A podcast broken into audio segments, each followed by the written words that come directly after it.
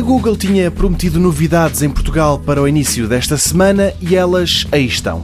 Já está à venda por cá o Google Wi-Fi, um sistema de distribuição de net sem fios para as casas com uma particularidade. Usa a tecnologia Mesh, em português, rede o que quer dizer que é perfeito para casas maiores onde o sinal do Wi-Fi não chega a todo lado e falo graças à utilização de satélites, routers que recebem o sinal do equipamento principal e depois fazem-nos chegar mais longe. É por isso que está à venda em duas versões. Apenas uma unidade, o ideal, diz a Google, para uma habitação com até 140 metros quadrados, 139 euros, e depois num conjunto de três, 359 euros para casas com até 420 metros quadrados.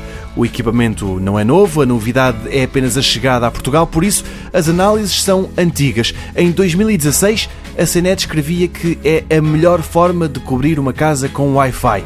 Já num comparativo de 2018, o site Tom Hardware escreve que o equipamento da Google começa a mostrar a sua idade. O vencedor desse comparativo é a solução Orbi da Netgear, mas no texto sublinha-se que o Google Wi-Fi é o mais barato, mas também o mais lento dos quatro a concurso. É muito fácil de instalar e, feitas as contas, não faz má figura frente ao primeiro classificado.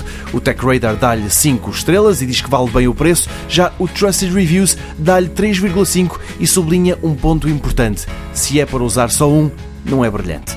Este site também compara o Google Wi-Fi com concorrentes e diz que o TP-Link Deco é mais rápido, custa a mesma coisa e permite fugir às garras da Google.